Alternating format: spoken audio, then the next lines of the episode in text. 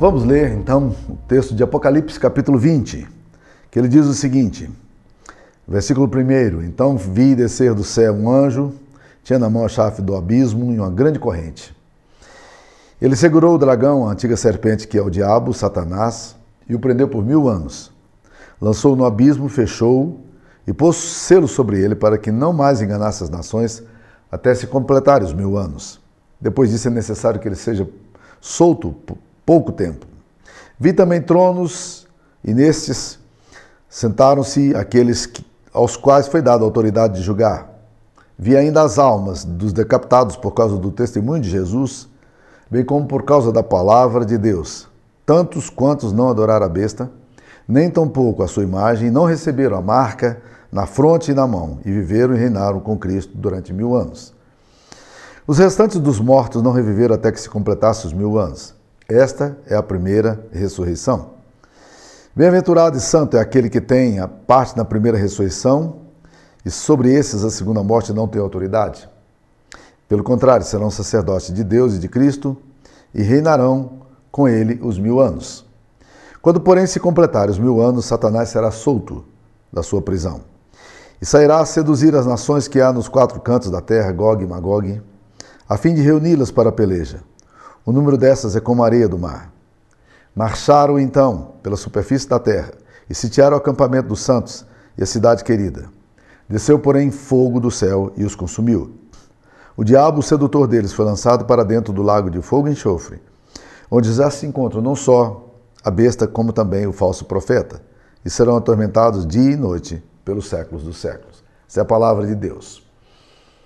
Meus queridos, talvez Poucos temas na Bíblia despertem tanta imaginação e questionamentos e, e interrogações quanto o texto que nós acabamos de ler.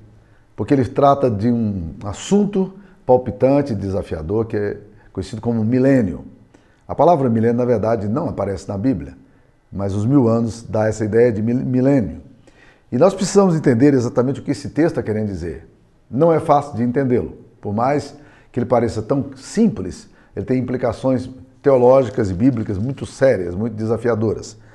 Se nós lermos aqui o capítulo 19, nós já estudamos o capítulo 9 que fala da vitória de Cristo, o capítulo 20, a gente precisa entender que não há interrupção entre o capítulo 19 e o capítulo 20.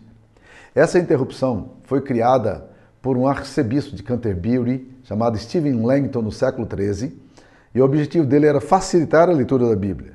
Entretanto, algumas vezes a divisão que é colocada nos textos ela induz a gente a um determinado tipo de leitura que às vezes o texto não está propenso a induzir.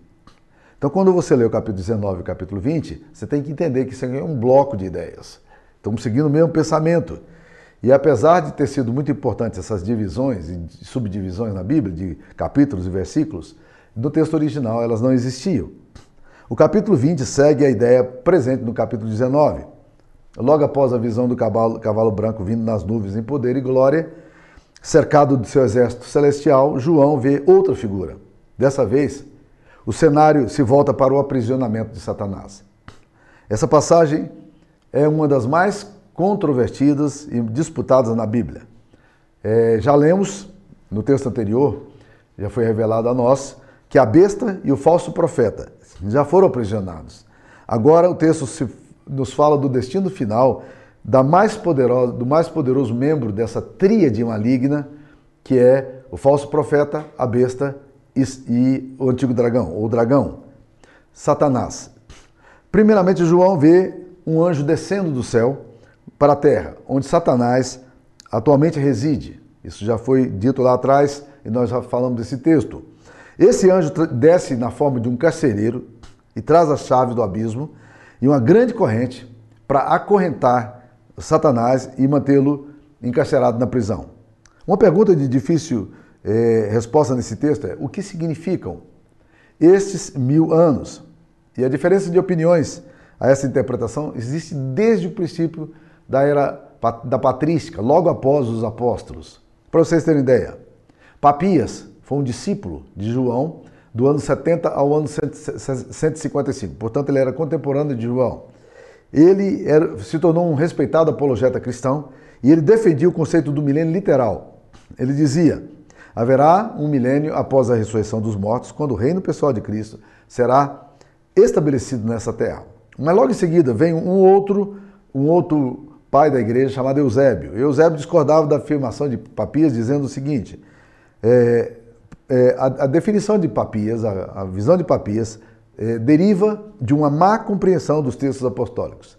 Papias não percebeu que essas coisas eram ditas por eles de forma mística e em figuras, por isso Papias tinha uma compreensão muito limitada do assunto.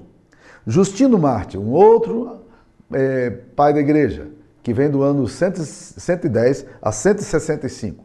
Ele afirma: Eu e outros que somos cristãos em todos os pontos, estamos certos de que haverá uma ressurreição dos mortos em mil anos em Jerusalém, quando ela será adornada e ampliada como os profetas Ezequias e Isaías declararam. Ou seja, Justino Marte vai na linha de pensamento do, do, do milênio literal. Justino Marte é, afirma, faz isso aí, mas Orígenes vai repreender aqueles que tinham concepção física desses mil anos. E Agostinho, que é considerado um dos homens mais brilhantes da patrística, dos pais da igreja, ele rejeitou de forma veemente a ideia do milênio. Porque na sua concepção, essa ideia do milênio literal, ela induzia a prática da indulgência e da imoralidade. Para ele, os mil anos refere-se ao intervalo entre o primeiro advento, o nascimento de Cristo, e o último conflito, quando Jesus Cristo vai voltar. Esta é a posição atualmente defendida pelos amilenistas, pelos que não creem no milênio literal. Um comentarista bem conhecido, chamado Barclay, ele afirma que a ideia dos, dos mil anos era muito comum entre os judeus quando se referiam à era messiânica. Esse texto de Apocalipse, diz ele, é o único texto que inequivocamente ensina o milênio. E seu background é de fato judeu e não cristão. E essa interpretação literal tem sempre descambado em perigos e excessos. Ele afirma ainda, ainda que esses perigos e excessos têm sido cometidos por grupos excêntricos da fé cristã. Na verdade, como eu disse para vocês, a palavra milênio não é encontrada na Bíblia nenhuma vez. Se, por um lado, o termo não aparece por outro lado, você vai encontrar só nesse capítulo 20 aqui, por exemplo, a, a ideia do mil anos aparecendo seis vezes, só nesse capítulo aí. E esses mil anos referem-se a anos cronológicos, literais? Ou se refere a alguma simbólica, é, figura simbólica, de um tempo final? Como é que nós podemos interpretar esse texto? Refere-se à queda do diabo acontecido na época da vinda do Messias, de Jesus, quando ele diz: Vi Satanás caindo do céu como relâmpago, de acordo com Lucas capítulo 10, versículo 18, ou ele se refere a um tempo futuro, que ainda virá, relacionado diretamente ao retorno de Cristo, quando virá buscar a sua igreja. Três correntes teológicas, portanto, vão derivar disso aí, dessa visão, dessa discussão sobre o milênio. Nós temos o amilenismo, que diz não existe milênio literal, Existe o pós-milenismo, eu vou explicar daqui um pouco o que é o pós-milenismo, e existe o pré-milenismo, que eu também vou explicar daqui um pouco. Então, essas três correntes estão cercadas de interesses ideológicos e apologéticos.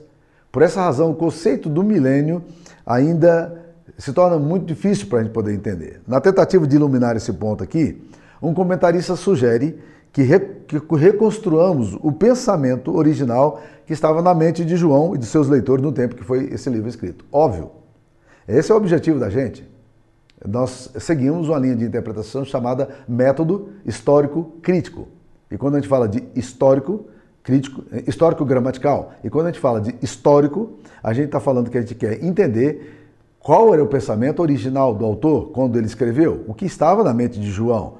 Em outras palavras, era aí o que ele queria dizer, e não o que nós achamos que é, que deve ser aquilo que prevalece. Embora nem sempre isso seja muito fácil, principalmente em textos simbólicos, é, carregados de tipologias, é, de figuras é, enigmáticas, como nós temos aqui. Bem, então nós vamos lá no, na, numa definição desses três linhas de pensamento. A primeira definição é do pós-milenismo. O pós-milenismo é uma corrente que tem muito poucos seguidores atualmente, mas ela foi, se tornou muito forte, principalmente no final do século XIX. E é bom lembrar que alguns pensadores cristãos, teólogos de renome, adotaram essa posição. Com, o, com a, o advento da Revolução Industrial e com o período do progresso e da ciência e da pesquisa, muitos desses cristãos honestos e sinceros acreditavam que o mundo daria uma volta moral e alguns desenvolveriam desenvolver a ideia de que o reino de Deus ia se ampliar é, com a pregação do evangelho de tal forma que chegaria um, uma, uma idade de ouro, no qual Cristo reinaria por meio da sua igreja. O mal seria relativizado, restringido, e o cristianismo seria reavivado. E o Espírito Santo influenciaria vidas de tal forma que os sinais do evangelho estariam presentes em toda a sociedade. Depois desse período de conquista do evangelho, a apostasia iria retornar. Novamente, haveria um surto de maldade e, o anticristo seria solto por um breve tempo. Diante dessa situação caótica e, e conflitiva que surgiria, então se daria a segunda volta de Cristo, a ressurreição geral e o julgamento final. Esse, essa ideia, ela prevaleceu, como disse, até o final do século XIX. Hoje ela é bem rala no meio cristãos mais sérios. Por que isso aconteceu? Porque com a, a vinda das duas grandes guerras mundiais, em 1914 a 18, depois de 1939 a 45, o que, que aconteceu? Se a humanidade foi capaz de provocar um mal, males tão grandes e tamanha violência, isso indica que, na verdade, é, a igreja e o evangelho não prevaleceu nessa sociedade. E a posição do pós-milenismo caiu no descrédito. Poucos hoje se recusam a acreditar que a história humana possa melhorar sem que haja uma intervenção sobrenatural direta e profunda de Jesus, que no nosso caso a gente crê que será com a vinda pessoal de Cristo em seu reino e glória. Né? A segunda linha teológica que nós temos é o amilenismo. Essa é, essa é muito defendida por muitos bons teólogos é, e eu diria que essa posição talvez seja a posição mais interessante para a gente poder refletir sobre ela. Apesar de eu não ter uma resposta muito conclusiva acerca dessa posição. Mas vamos lá. Apesar da palavra amilenismo não ser composta, eu prefiro colocar uma divisão nela, porque o prefixo a significa não ou nenhum. Os amilenistas não creem na existência de um milênio literal, nem no reinado de mil anos literais de Cristo no futuro. O teólogo George Ladd, comentarista do livro de Apocalipse, ele diz que mil equivale a 10 elevado à terceira potência, um número ideal. Não precisamos tomar, diz ele, o número literalmente, mas todas as aparências indicam que ele representa um período de tempo real, não importa se curto ou longo. Lade ainda continua. Essa forma de interpretação envolve o princípio da recapitulação, isso é, a estrutura de Apocalipse não aponta para eventos consecutivos, mas frequentemente cobre o mesmo tema com diferentes perspectivas o milênio, na visão dele, teria se iniciado com a vinda de Cristo.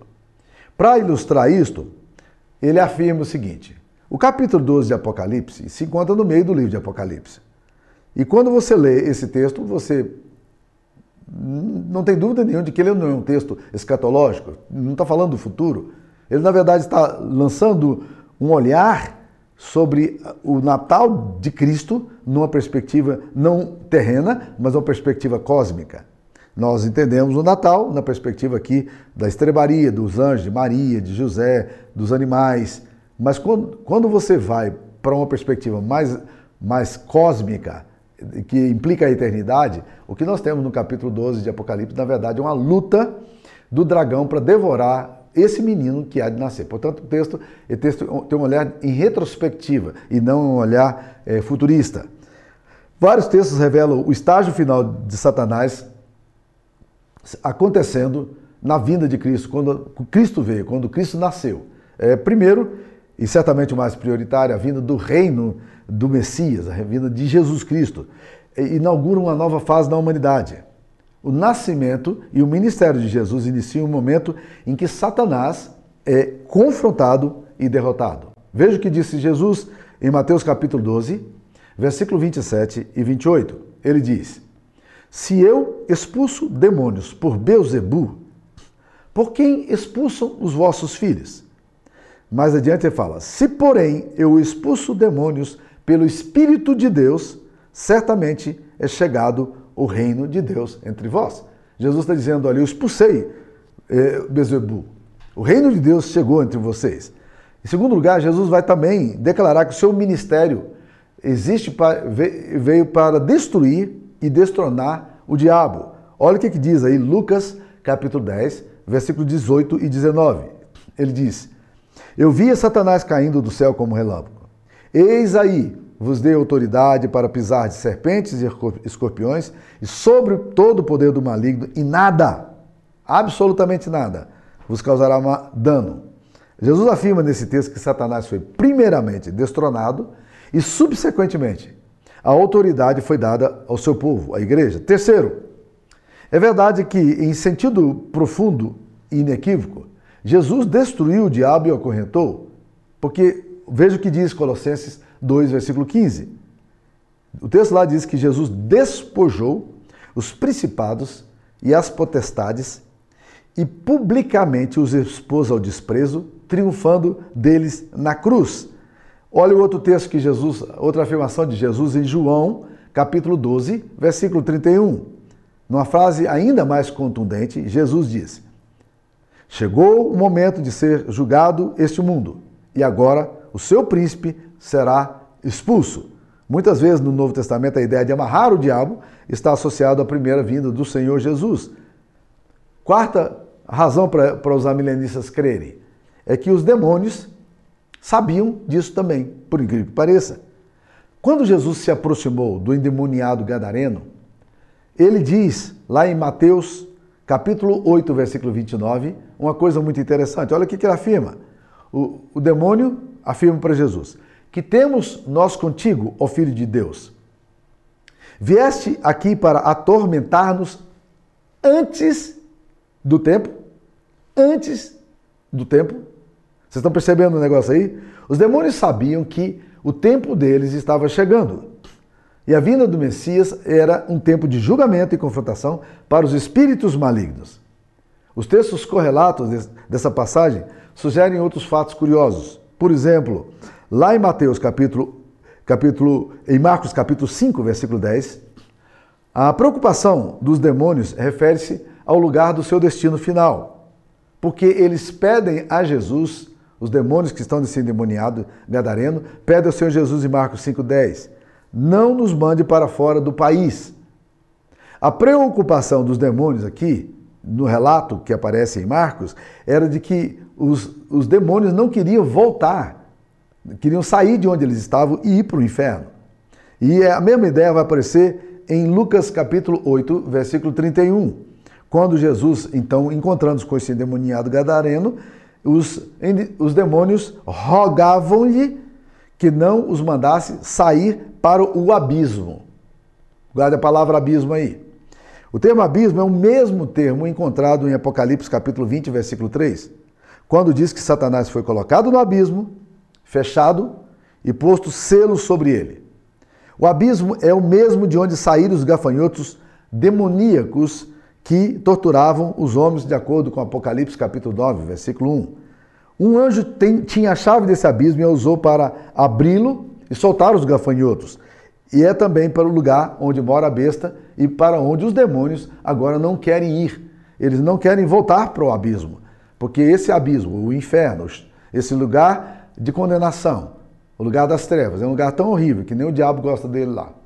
Há muitas pessoas querendo ir para o demônio, mas nem os demônios gostam desse lugar. Né? Então nós vamos percebendo aí. Uma outra argumentação que nós temos, é o quinto argumento. Paulo, o apóstolo, se refere em Tessalonicenses a um poder que restringe a ação do diabo. Olha lá, 2 Tessalonicenses, capítulo 2, versículo 6. O apóstolo Paulo fala: "E agora sabeis o que o detém, para que ele seja revelado em ocasião própria." Existe uma força detendo o mal. Existe uma força bloqueando a operação do erro. E que apesar de toda a maldade que nós temos no mundo, na história humana, Satanás está detido, ele não tem liberdade. E, e, o que detém essa força maligna? Paulo diz que nós sabemos, e agora sabeis o que o detém. Será que nós sabemos? Bem, existem duas explicações para esse, essa força que detém a operação do erro. Primeiro, naturalmente, é a Igreja de Cristo. A igreja de Cristo é aquela que se opõe às trevas. Mas por que, que ela tem poder de, de deter a força da operação do erro? Por causa daquilo que mora nela, que é o Espírito Santo. Então, algumas pessoas dizem que o que detém é o Espírito Santo, outras pessoas dizem que o que detém é a igreja. E não há contradição em nenhum dos termos. Por quê? Porque é na igreja que o Espírito Santo habita. E é por meio da igreja que o Espírito Santo realiza a obra de Deus na terra. Então, meus queridos irmãos, o que nós temos aqui nesse texto, vários textos, é a demonstração de que, de fato, com a vinda de Cristo, é, esse espírito maligno, Satanás, foi destronado. Ele foi destronado antes de vir a manifestação de Jesus. A Bíblia diz que o povo andava em trevas e viu grande luz, e os que viviam na região da sombra da morte resplandeceu-lhes a luz. A vinda do Messias vai desfazer a obscuridade, o paganismo, vai mudar os valores morais e espirituais de muitas nações, vai, vai destruir costumes demoníacos que se tornam abolidos. E Satanás encontra-se, de certa forma, amarrado pelo poder de Deus que se encontra de forma concreta hoje na sua igreja. Então, meus queridos, nós vamos percebendo que, na verdade, muitos textos aqui apontam para o fato desse poder limitante do diabo por causa da ação de Cristo, a vinda de Cristo. João, quando vai sintetizar a vinda de Cristo, em 1 de João, capítulo 3, versículo 8, ele diz: Para isto se manifestou o Filho de Deus, para destruir as obras do diabo. Então Jesus se manifesta, a epifania de Cristo se dá para destruir as obras do diabo. E os amilenistas, os que não creem no milênio literal, eles acreditam que já está sendo cumprido o que Apocalipse 20 nos fala aqui sobre esse relato simbólico, porque esse relato simbólico de acorrentar a, serpente, de acorrentar o diabo, ela se deu lá na cruz. Ali na cruz é o lugar onde o diabo é acorrentado e ele, ele é destruído. Então, na verdade, aqui seria um flashback da crucificação. Então, se remonta a, a, a, experiência lá da cruz, da redenção, e não a uma experiência futurística, alguma coisa que virá.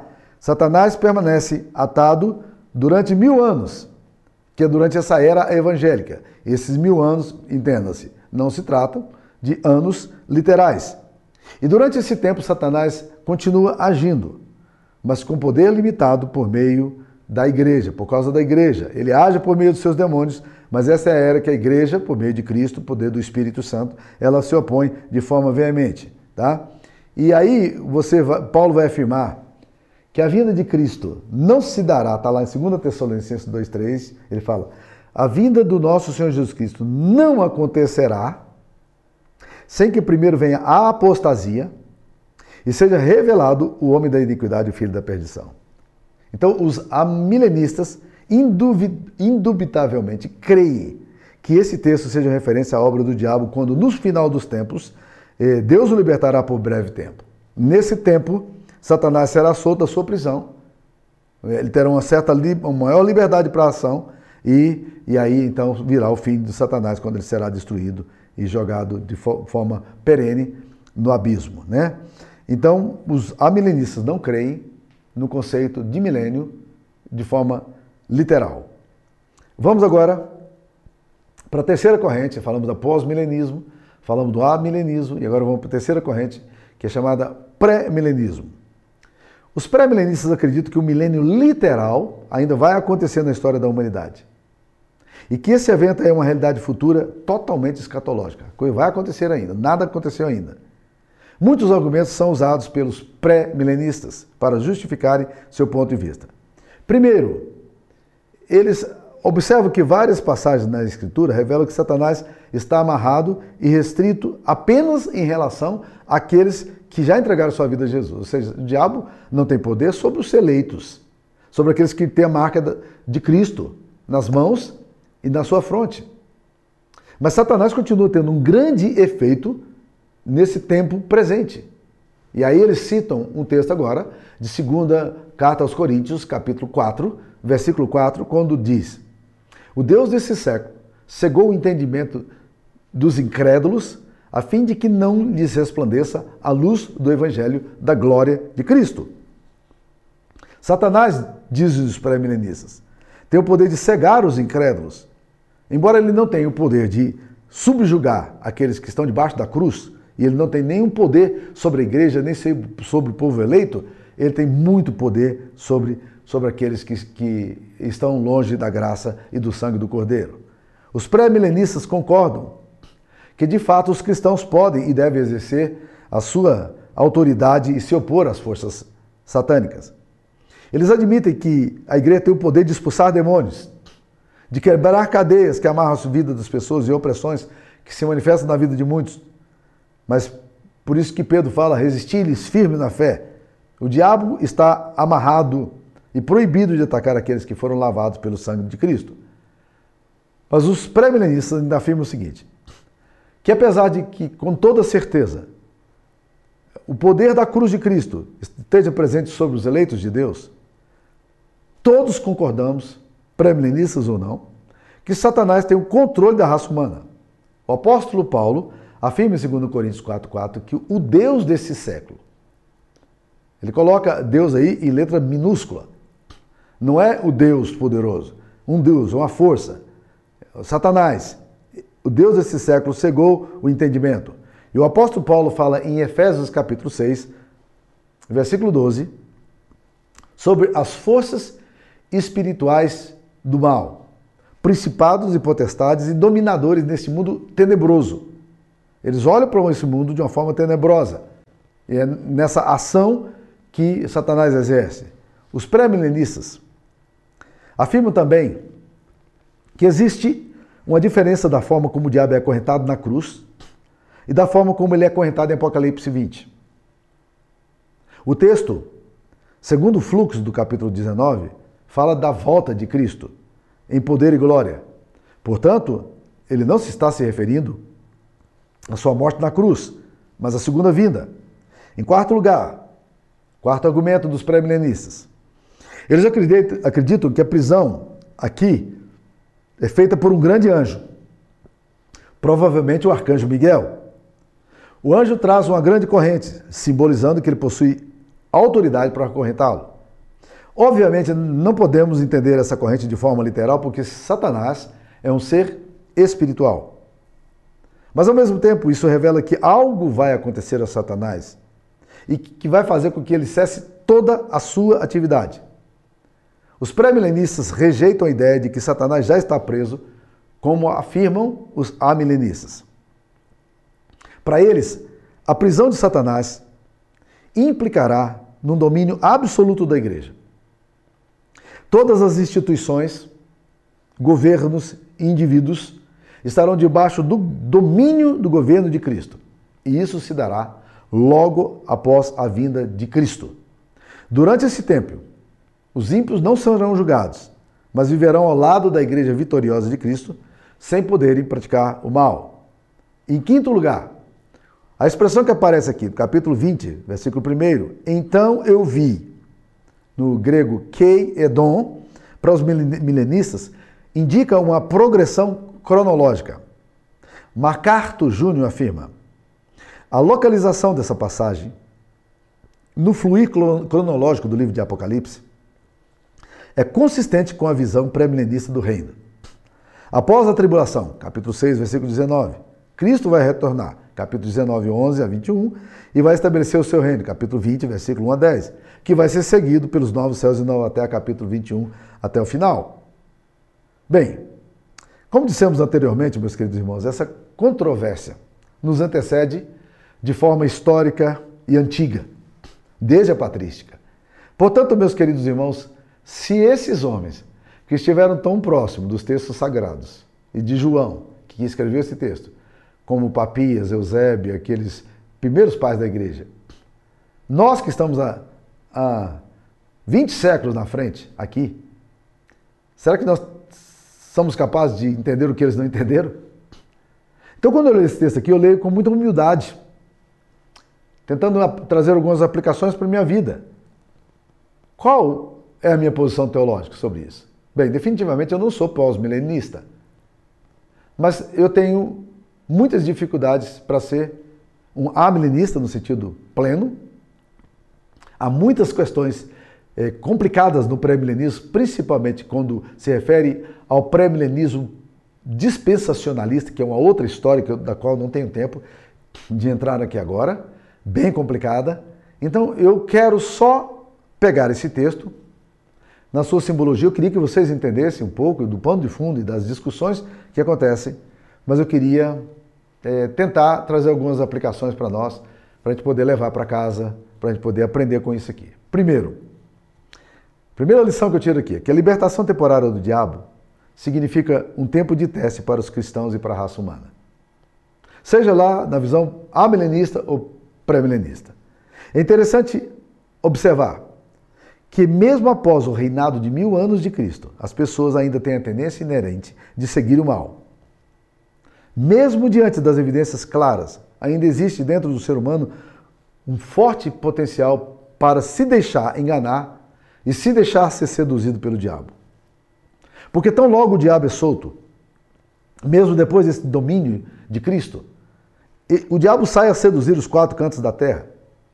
Isso me faz lembrar, é, isso me faz lembrar que existe dentro do ser humano essa, essa dimensão de pessoas que estão muitas vezes em processo de discipulado, aprendendo a palavra de Deus e ouvindo a verdade, estudando as escrituras sagradas, teologia bíblica correta. Aí houve uma heresia, isso já me aconteceu algumas vezes, houve uma heresia, um pensamento fora do prumo, alguma coisa completamente fora das escrituras sagradas, e essa, essa heresia, e não tudo que você ensinou antes, é que faz sentido. Não é estranho isso? Às vezes você gasta dois, três, quatro, cinco meses com a pessoa estudando a Bíblia, anos às vezes. Aí uma heresia, pum, brota no coração, alguém diz uma bobagem, e aí já vai seguir bobagem, porque gosta das heresias. Né? A semelhança dos dias de Noé, a palavra de Deus diz lá em Gênesis capítulo 6, versículo 5. A semelhança do dia de Noé, olha o que o texto diz: a maldade do homem se tem multiplicado na terra, e é continuamente mal todo o desígnio do seu coração. Segunda lição que eu quero tirar aqui. Nós precisamos negar e afirmar o milênio. É intencional a minha colocação dialética aqui. É impossível negar a existência do milênio, embora não necessariamente como afirmam os pré-milenistas, de forma literal. Essa ideia literal não necessariamente precisa ser assumida. Ninguém discorda do milênio. As controvérsias se referem à forma de interpretá-lo. Mesmo os, amilenistas, que por definição são a ou não milênio ou nenhum milênio, eles admitem um milênio não literal. Honestamente, eu não me importo com essa cronologia. Pode ser que nós já estejamos, sim, no milênio, que iniciou com a vinda de Cristo, onde Satanás foi manietado e foi expulso, como disse Jesus. Ou pode ser que vai acontecer no fim, como diz aí os pré-milenistas. Se desde a patrística existe essa controvérsia, certamente nós nunca vamos conseguir entender é, o que de fato significa esse milênio.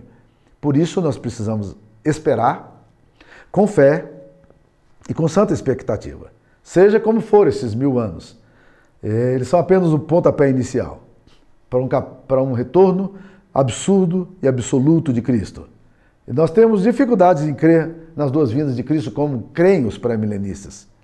Quando enfatizamos excessivamente os mil anos, nós criamos a ideia de que Cristo vai reinar apenas por mil anos. Mas, na verdade, com a batalha do Armagedon, ele vai reinar pelos séculos dos séculos, para sempre, na eternidade.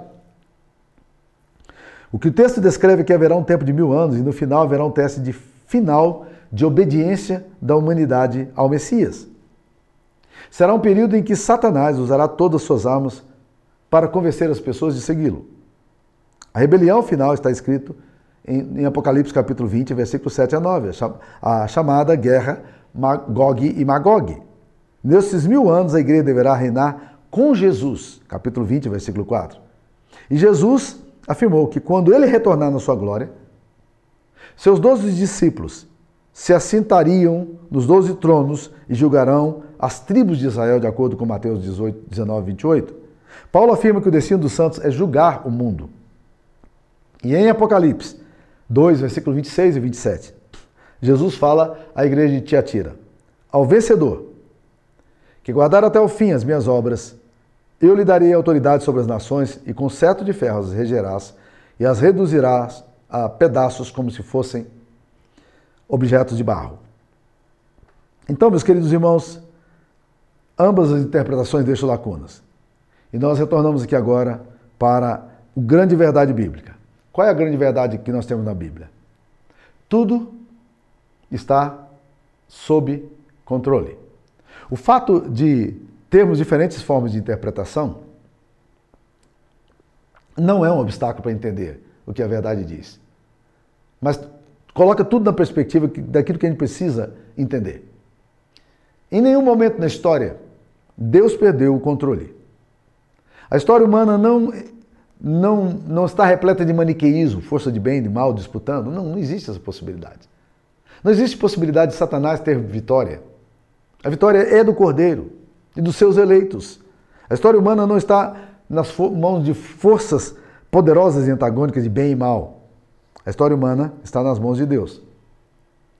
Incluindo aí as forças históricas, temporais, ou as forças sobrenaturais, como os principados e potestades, como os tenebrosos desse mundo tenebroso, ou como a tríade maligna do falso profeta, da besta e do grande dragão.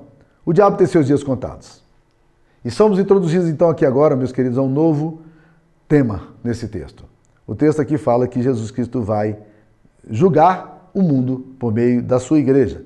Capítulo 20, versículo 4, ele, ele coloca isso aqui. Mas nós não vamos ter muito tempo aqui de tra trabalhar. O texto diz: Vi também tronos, e nesses sentaram aqueles aos quais foi dada a autoridade de julgar. A igreja é colocada nesse, nesse lugar com autoridade para julgar.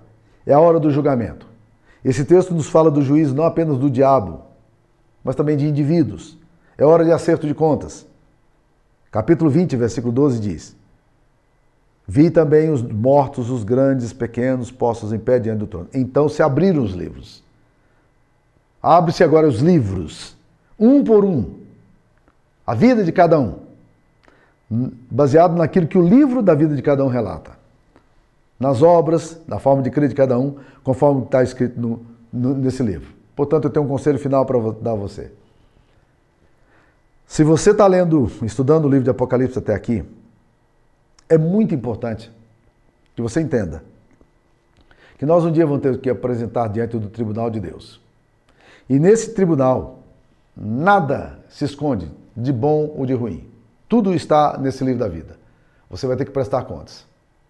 E como você vai prestar contas a um Deus justo que sabe toda a sua vida, toda a sua história?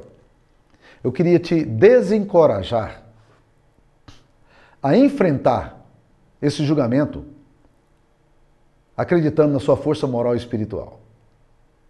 Eu queria dizer a você que a Bíblia Sagrada deixa muito claro que diante de Deus não há justo nem sequer um. Todos pecamos e estamos destituídos da glória de Deus. O que, que Deus então fez? Deus colocou Jesus no nosso lugar. Jesus é o nosso advogado, ele é o nosso intercessor, ele é o nosso redentor. Ele é o nosso justificador.